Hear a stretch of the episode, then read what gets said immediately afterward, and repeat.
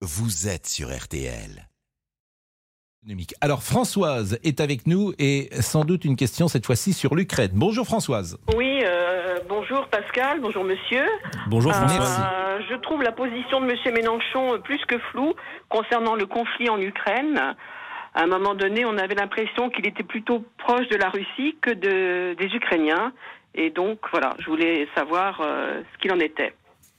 Bonjour Françoise. Vous, vous me donnez euh, l'occasion d'une énième, euh, d'une énième explication parce que la position de Jean-Luc Mélenchon, la nôtre, euh, sur ce sujet ne souffre d'aucune ambiguïté, mais j'entends que sur fond de campagne présidentielle, certains candidats qui sont à la peine eh bien, procèdent à toutes sortes de calomnies qui rendent, j'en suis d'accord, les choses assez difficiles à comprendre. Écoutez, en l'espèce, face à la situation qu'on a sous les yeux, nos propos sont clairs. Vladimir Poutine a choisi la guerre, il en est le seul responsable, il a envahi le voisin, donc il contrevient au droit international, ça n'est pas acceptable. Il ramène en Europe, sur le vieux continent, un mode de règlement des conflits qu'on pensait révolu, la guerre, ça n'est pas acceptable. Donc il faut concourir à construire la paix.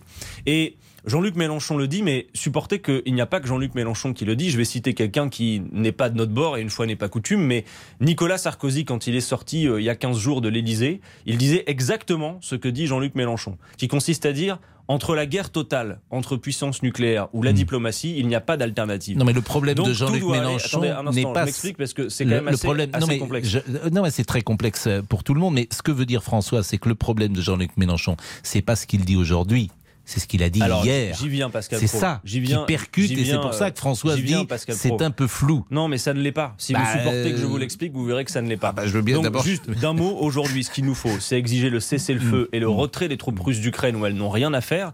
Et pour cela, la bonne solution, c'est de sanctionner durement les oligarques et toute la petite clique autour de Vladimir Poutine pour l'isoler, le mettre en situation de revenir à la table des négociations, mais d'être extrêmement vigilant sur le fait que nous ne voulons pas, et je suis sûr, Françoise, que comme moi, vous ne le souhaitez pas non plus, que la France mette le doigt dans un engrenage d'escalade qui nous amènerait à une guerre totale. Alors maintenant, sur ce qui a précédé et ce qui nous a mené à ce conflit. Vous savez, Jean-Luc Mélenchon ne peut pas être taxé d'aucune complaisance avec le régime de Vladimir Poutine. Pour plusieurs raisons. D'abord, c'est que nous sommes écologistes et anticapitalistes. Et donc, en Russie, nous ne voterions pas pour Vladimir Poutine. Jean-Luc Mélenchon, quand il se rend en Russie, il rencontre des opposants à Vladimir Poutine, des gens qui ont fait de la prison pour s'être opposés à lui. Récemment, dans un meeting que nous avons fait pour la paix, nous avons fait intervenir notre camarade russe Alexei Qui, pour le simple fait d'avoir tenu des propos anti-guerre depuis la Russie, risque 15 années de prison. Donc, laissons euh, ces calomnies à quelques candidats à la peine dans les J'entends, sondages. Adrien Quatennens, ce que vous euh, dites, j'entends. Mais il n'empêche, et on va écouter,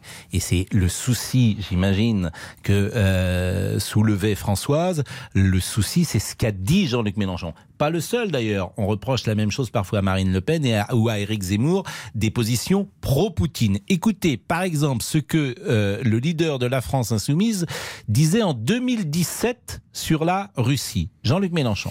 Il n'est pas vrai que la Russie soit une menace pour la paix du monde. C'est un mensonge. C'est un acte de propagande destiné à justifier un projet politique en Europe Bah, manifestement, il s'est trompé parce que c'était Mais- un danger pour la paix du monde. Et, et- et c'est difficile aujourd'hui de dire le contraire. Je vous fais écouter maintenant ce qu'il disait en 2014, toujours Jean-Luc Mélenchon. Gardons-nous d'aller en rajouter sur le Disneyland habituel, le méchant Monsieur Poutine d'un côté et les très gentils gouvernements de Kiev qui sont euh, euh, tout de même des gens aussi euh, féroces euh, qu'on peut l'imaginer. Après tout, ce sont quand même des néo-nazis pour une partie d'entre eux. Bon, c'est des néo-nazis. Donc, vous voyez, et il s'est Euh, trompé. là, vous On peut-. Non, mais c'est ce que disait n'a dit- il a pas Mélenchon. dit- il a pas dit que c'était tous des néo-nazis. Oui. Non, écoutez, Bon. Pascal Pro, si Non, vous attendez. permettez, Non, mais je vous vous- voulez qu'on fasse œuvre utile dans votre émission Non, ou pas monsieur Catin, si vous voulez parler tout le temps, je vous donne le micro et puis moi je sors. Ah, c'est vous l'invité politique? Non, non, c'est moi qui vous pose les questions. questions, C'est moi. Non, mais Vous c'est allez clair. m'apprendre la géopolitique, Non, Pascal Pro? je vais rien vous apprendre du Bon, tout. alors laissez-moi si vous parler. Non, ben, justement, je vous fais réagir là-dessus. Mais vraiment, si vous voulez parler tout seul pendant 10 minutes, moi je sors. Vous n'avez pas besoin de moi. vous mais en revanche, vous en revanche, hein. non, vous êtes très bien ici. Ah, bah, mais merci. en revanche, quand Mais c'est moi l'invité politique. c'est vous l'invité, mais c'est moi qui pose les Donc, C'est questions. moi qui vais parler. C'est moi qui pose les questions. Vous avez une drôle de façon à la France insoumise d'imaginer le dialogue. Donc moi, je vous dis simplement, dialoguez est-ce que mais je vous pose la question et elle serait la question, déjà la question, c'est elle Françoise serait- qui me l'a elle posée. serait Pascal déjà. Elle posée- était très claire, la question. Elle serait déjà posée si vous ne m'interrompiez pas. Est-ce que Jean-Luc Mélenchon, ce qu'on peut comprendre d'ailleurs, il n'est pas le seul, s'est trompé quand il disait Vladimir Poutine n'est pas un danger pour la paix dans le monde Monsieur Pro, là, vous allez ouvrir vos écoutilles et vous allez voir. Euh, Monsieur Hollande disait aussi que la Russie n'était pas une menace. Monsieur Zelensky, le, le courageux président ukrainien, quelques semaines avant l'invasion de l'Ukraine par la Russie, disait Oh là là, détendez-vous, il n'y a pas de risque imminent.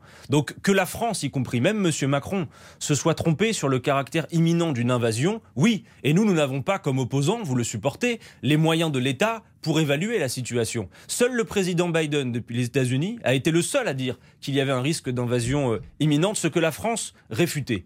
Donc oui, évidemment, nous n'avions pas prévu l'invasion euh, de l'Ukraine par la Russie. Maintenant, sur ce que dit Jean-Luc Mélenchon, et pour faire une petite leçon utile de géopolitique pour toutes celles et ceux qui, euh, à qui il faudrait sans doute offrir, vous savez, le petit bouquin La géopolitique pour les nuls. Ce que dit Jean-Luc Mélenchon depuis dix ans, Pascal Pro, c'est que, que vous et moi, on le veuille ou non, vous avez une dizaine d'endroits sur le vieux continent où la question des frontières fait naître des tensions. Il ne s'agit pas de dire que ni vous ni moi on ait l'intention de retravailler ces frontières, mais on compte une dizaine d'endroits en Europe où la question des frontières fait naître des tensions. Depuis dix ans, Jean-Luc Mélenchon dit écoutez, soit on en parle tranquillement dans un cadre diplomatique, à travers une conférence internationale des frontières, soit vous prenez le risque de voir des conflits s'envenimer et nous faire aboutir à la guerre. Et enfin, dernière chose, parce que c'est important tout de même, s'il n'est plus possible d'avoir une critique de l'impérialisme américain et de l'OTAN et de voir que même si ce n'est pas la cause principale, ça a concouru à la situation que nous avons sous les yeux. Quand nous disons que nous voulons une France non alignée, ça ne veut pas dire une France neutre. Quand Vladimir Poutine choisit la guerre, nous le condamnons avec la plus grande fermeté. Mais pour retrouver sur la scène internationale sa position de puissance médiatrice au seul service de la paix, la paix est une construction politique, c'est notre boussole. Oui, la France doit être indépendante, non alignée. La Russie n'a pas à envahir l'Ukraine et les États-Unis n'ont pas à intégrer l'Ukraine dans l'OTAN. Je crois que c'est une position qui est assez claire et qui ne souffre pas On va marquer une pause, je ne vous ai pas interrompu. Bravo. Il n'y a rien de personnel, bien évidemment, dans nos échanges.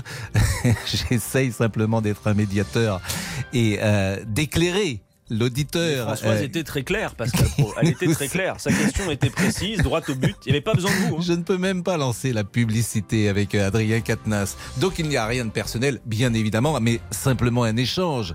Euh, pour éclairer euh, l'auditeur, vous l'aurez compris, Adrien Quatennens est un jeune homme euh, brillant, sincère, authentique, pas facile à interviewer, pas facile euh, peut-être de lui apporter la contradiction, mais c'est pourquoi les auditeurs vont également lui poser des questions dans une seconde. À tout de suite.